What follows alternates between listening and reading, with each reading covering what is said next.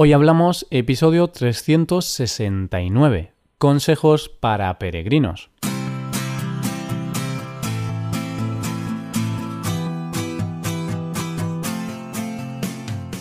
Bienvenido a Hoy Hablamos, el podcast para aprender español cada día. Ya lo sabes, publicamos nuestro podcast de lunes a viernes. Puedes escucharlo en iTunes, en Android o en nuestra página web Recuerda que en nuestra web tienes disponible la transcripción y las hojas de trabajo de este episodio y de los episodios anteriores. Para acceder a esta transcripción tienes que ser suscriptor premium.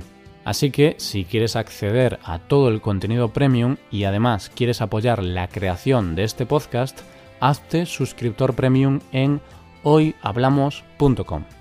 Buenos días a todos y a todas. ¿Cómo estás, querido oyente? Espero que estés genial, perfectamente, alegre o bueno, cualquier estado positivo. Ya sabes que me encanta ver el lado bueno de las cosas y ser feliz. Es importante ser positivo siempre. Y algo que hace la gente para intentar buscar un poco esa felicidad es hacer el Camino de Santiago, la famosa peregrinación que atraviesa España y llega hasta Santiago de Compostela. Los que sois veteranos en este podcast recordaréis que el año pasado hablamos de este tema, pero como los suscriptores premium lo habéis pedido, hoy volvemos a hablar del camino, dando consejos más concretos para realizar esta aventura. Y da igual que ya hayamos hablado de ello, podríamos estar un mes entero hablando del Camino de Santiago.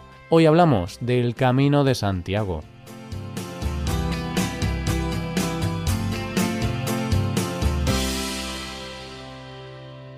¿Sabes lo que es el Camino de Santiago? Si no lo sabes, te recomiendo escuchar el episodio 114 de este podcast. Ahí hablamos de los aspectos más importantes del camino. El Camino de Santiago es una ruta de peregrinación milenaria, pues posiblemente la gente lleva más de mil años haciendo esta ruta. ¿Y qué es eso de peregrinar? Pues podemos decir que consiste en andar por tierras desconocidas, en las religiones también tiene un significado de entender la vida como un camino para llegar a la unión con Dios después de la muerte. Y el camino de Santiago, en sus comienzos, era una ruta que hacía la gente religiosa, los católicos, pero ahora esta ruta la hace todo el mundo. Da igual que seas cristiano, judío, ateo o budista. El camino ya no es algo solamente religioso, se ha convertido en algo espiritual y experiencial. Como ya dije en aquel episodio, yo nunca he hecho el Camino de Santiago. ¿Por qué? Pues porque soy muy vago. soy muy vago para andar distancias tan largas y la comodidad para mí es muy importante. Pero conozco gente que sí lo ha hecho y no tiene más que buenas palabras sobre la experiencia. Lo recomiendan con mucho ahínco. Dicen que ha sido una experiencia inolvidable. Vale, bien, te he convencido. Quieres hacer el camino. Pero, ¿cómo tienes que prepararte para realizarlo? Ahora te voy a dar unas recomendaciones que he recogido gracias a mis amigos que han hecho el camino y también gracias a Internet. Lo primero es el antes del camino, la preparación. Eso es lo más importante. Puedes hacer el camino a pie, en bicicleta o a caballo, pero lo más normal es hacerlo a pie, es decir, andando. Así que vamos a centrarnos en esa forma de hacer el camino. Unos meses antes de comenzar el camino debemos andar por nuestra cuenta para prepararnos físicamente. Andar un poco cada día e ir aumentando la distancia, pues una vez comencemos el camino tendremos que andar distancias de 30 o 40 kilómetros cada día. Por eso, unos meses antes tenemos que andar varias veces a la semana, con el mismo calzado y calcetines que usaremos durante el camino.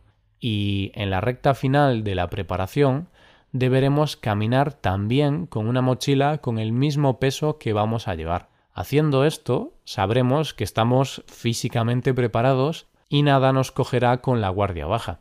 Una vez estamos listos en este aspecto, debemos preparar todo lo demás. ¿Qué cosas hay que llevar al camino? Primero, una mochila cómoda y de tamaño justo para lo que necesitamos. Después tenemos que llevar, pues, lo básico. Ropa, varios pares de un buen calzado, un saco de dormir, un gorro para taparnos del sol y gafas de sol. Si vamos en invierno necesitaremos ropa de abrigo, guantes y demás. Sobre la ropa es importante que abrigue si vamos en invierno, pero también que deje transpirar, porque vamos a sudar bastante, ya que hay que caminar mucho. También es importante que sea ropa ligera, poco pesada, porque si no, sumando cosas, acabas teniendo una mochila con demasiado peso. Hay que tener en cuenta que podría llover, ya que el camino transcurre por el norte de España. Bueno, depende de la ruta que hagas, pero está claro que todas las rutas acaban en el norte, en Galicia, y Galicia es famosa por su lluvia. Así que es necesario tener en cuenta que podría llover y no puede cogernos desprevenidos. Un chubasquero o algo parecido es básico, incluso en verano, porque nunca se sabe. Otra cosa básica que se debe llevar es un botiquín. Ya sabemos que más vale prevenir que curar, pero aún así, durante el camino, seguro que tendremos que curar algo en alguna ocasión. Pequeñas heridas, dolores de cabeza, ampollas. El camino mm, no es un camino de rosas, por lo que es necesario llevar betadine, paracetamol o ibuprofeno, crema antiinflamatoria, vendas, gasas, esparadrapo, navaja multiusos y si es verano, crema solar.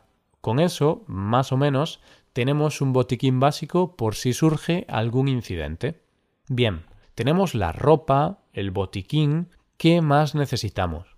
Pues cosas de aseo personal, cosas para lavarnos, ya que caminar tanto va a hacer que apestemos un poquito, así que nunca está de más llevar una buena higiene personal. Tenemos que llevar champú, gel, desodorante, cepillo de dientes y pasta. Más o menos con eso tenemos suficiente. Después, las chicas posiblemente también necesitéis compresas o tampones. Recordad llevar toda la documentación en regla. Si sois de Europa es suficiente con el DNI y necesitáis la tarjeta sanitaria europea. Si sois de fuera de Europa es necesario el pasaporte y un seguro médico, porque si os pasa algo y no tenéis seguro médico, te podrás encontrar después con una factura importante. Y de documentación también tienes que acordarte de conseguir la credencial del peregrino, el documento que vas sellando a lo largo del camino y que certifica que lo has hecho. Eso es básico para tener un buen recuerdo. Vale, más o menos estas son las cosas básicas que tienes que llevar si vas a hacer el camino. Por supuesto, aquí no está todo. Podría recomendarte llevar muchas más cosas, pero esto es lo básico indispensable. Luego podrías llevar otras cosas variadas como una linterna, un palo para caminar, cargador de móvil, etc. Pero eso ya se tiene que ver de forma individual. Ahora hablamos sobre el presupuesto. ¿Cuánto cuesta hacer el camino de Santiago? Si eres como yo, si te gusta ser austero y ahorrar, estás de enhorabuena, porque hacer el camino es bastante barato. Para el alojamiento, lo normal es dormir en albergues públicos, privados o en hostales. Los albergues públicos cuestan entre la voluntad y 7 euros, los privados entre 8 y 15 euros. Los hostales pueden tener un precio variopinto, a partir de 10 euros. Cuando decimos la voluntad, significa que pagas lo que tú quieras. Eso sí, no significa que es gratis. Pagar hay que pagar algo, porque si no das nada es ser un poco mezquino. Para comer, lo normal es comer en bares o restaurantes. El coste será de unos 8 o 10 euros para comidas y cenas. Desayunar puede costar entre 2 y 4 euros, dependiendo de lo que desayunes. Como puedes ver, no es muy caro comer en bares o restaurantes. Aún así, en casi todos los albergues tienen cocina, por lo que otra opción más barata es comprar comida en un supermercado y cocinarla en el albergue. Y si quieres ahorrar todavía más, puedes comer lo que yo llamo comida de supervivencia. es decir, pan, embutido y atún. Sencillo, barato y efectivo. Depende de cómo lo hagas, pero mm, el presupuesto diario necesario puede ir desde los 15 euros si duermes en los sitios más baratos, te haces tu propia comida comprando en el súper y ahorras hasta el último céntimo, hasta los 40 o 50 euros, con los que ya te daría para comer en bares, dormir en sitios un poco mejores que los albergues y hacer algún gasto esporádico como tomar algo por la tarde, visitar un museo, etc. Después, a ese gasto diario estimado tienes que sumar cosas como el transporte, pues necesitarás ir al comienzo de la ruta y volver al finalizar la peregrinación. Sobre el dinero necesitarás euros. Lo mejor es llevar poco dinero en efectivo encima, aunque lo necesitarás para pagar en los albergues, pues muchos no admiten pago con tarjeta. Pero aún así es mejor que no lleves mucho dinero contigo porque podrías perderlo. Siempre puedes buscar cajeros en los pueblos que quedan de camino y sacar dinero en ellos. También es la mejor forma de cambiar divisas, pues si tienes un buen banco no te cobrarán comisión. Por último, el oyente que nos pidió hablar de este tema preguntaba cómo se puede hacer el camino de Santiago teniendo una o dos semanas y dentro de un presupuesto razonable. Creo que más o menos con esta información ya lo puedes tener más claro. Lo único que falta por tratar son las diferentes rutas. Hay varias rutas, unas más largas que otras y cada una pasa por distintas zonas de la península ibérica. La ruta más popular es el Camino francés, una ruta que sale de Francia y atraviesa el norte de España hasta llegar a Santiago, si solo tienes una o dos semanas, es imposible hacer esta ruta completa. Aquí tienes distintas opciones. Puedes acortar el camino francés y comenzarlo desde una ciudad más cercana, como León, por ejemplo, o puedes hacer una ruta más corta, como el Camino del Norte, por poner un ejemplo. Creo que una semana es poco tiempo para hacer el camino tranquilamente, por lo que recomendaría tener dos semanas al menos idealmente tres o cuatro semanas. Al final es mejor tener más tiempo e ir tranquilamente que tener que ir a contrarreloj y apurado. De esa forma no lo vas a disfrutar tanto. Y aquí finalizamos el episodio sobre el camino. Ha quedado un episodio bastante largo, pero quería tratar todos los temas importantes. ¿Te animas a hacerlo? Yo voy a ser sincero, alguna vez he pensado en hacerlo, pero la verdad es que a día de hoy no me apetece nada hacerlo. Pero bueno, yo soy un vago. A ti te animo a que lo hagas y disfrutes de esta experiencia tan singular. Y con esto vamos llegando al final del episodio. Si te gusta este podcast y aprecias el trabajo diario que realizamos, te invitamos a que te hagas suscriptor premium.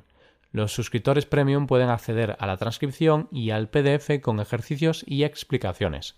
Hazte suscriptor premium en hoy hablamos.com. Muchas gracias por escucharnos. Nos vemos en el episodio de mañana, donde hablaremos de expresiones en español. Pasa un buen día. Hasta mañana.